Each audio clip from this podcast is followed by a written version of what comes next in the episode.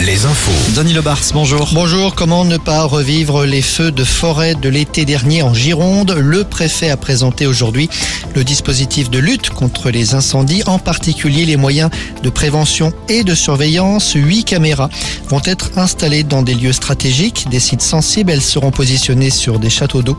On passera l'an prochain de 8 à 14 caméras. Rappelons que les moyens aériens de lutte contre les feux de l'été seront renforcés en Gironde. 30 000 hectares de forêt avaient été ravagés par les flammes l'été dernier dans ce département. Sur le plan climatique, cette alerte de l'Organisation météorologique mondiale aujourd'hui, selon cet organisme, El Niño pourrait faire son retour cette année et générer des aléas climatiques extrêmes en 2024. La dernière fois que ce phénomène s'était présenté, c'était en 2018-2019. En attendant, le gouvernement fait le point sur la sécheresse en ce milieu de printemps. À la même époque, l'an passé, huit départements faisaient l'objet d'un arrêté de restriction. On en compte 20 aujourd'hui, parmi lesquels la Vienne et 26 autres départements, dont l'Indre et l'Indre-et-Loire, sont eux en alerte de vigilance.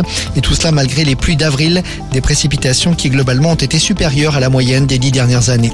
À Tours, beaucoup d'agitation demain après-midi autour de la cathédrale Saint-Gatien. La préfecture annonce un exercice incendie de grande ampleur. Plusieurs rues du centre-ville seront fermées autour de la cathédrale. On a voulu tuer Vladimir Poutine. C'est en tout cas ce les Russes selon Moscou. Deux drones ukrainiens ont été abattus la nuit dernière. Des drones qui, selon euh, toujours les Russes, se dirigeaient vers euh, le Kremlin avec pour but d'éliminer euh, Poutine. Une info démentie par l'Ukraine. Les Russes, de leur côté, ont fourni des vidéos qui n'ont pas été authentifiées. Dans le Maine-et-Loire, la justice valide deux projets de méthaniseurs, l'un à Durtal et l'autre à la Pommeraye. Des opposants avaient saisi le tribunal administratif de Nantes. Ils ont encore la possibilité de faire appel. On passe au sport, du foot, le duel entre le Stade Brestois et le FC Nantes ce soir. Match décalé de la 33e journée, match importantissime pour les deux clubs dans l'optique du maintien. Deux adversaires directs qui, à 3 heures du coup d'envoi, comptent le même nombre de points aux portes de la zone des relégables. Eric Roy, l'entraîneur du SB 29. On fait tapis euh, à tous les matchs. Hein, là. On a 5 matchs et il va falloir faire all à tous les matchs parce que tous les points vont compter cher. Donc il est évident que euh, contre Nantes et puis euh, après même Auxerre dans quelques matchs euh, qui sont deux adversaires directs, c'est évident que c'est des matchs qui, qui comptent double, mais c'est vrai que tous les cas on va essayer de mettre tous les atouts de notre côté pour faire le, le meilleur match possible, pour proposer des choses qui gêneront les Nantais quoi. Pas grand chose à dire. L'entraîneur brestois et le coup d'envoi du match, c'est donc à 21h ce soir à Brest.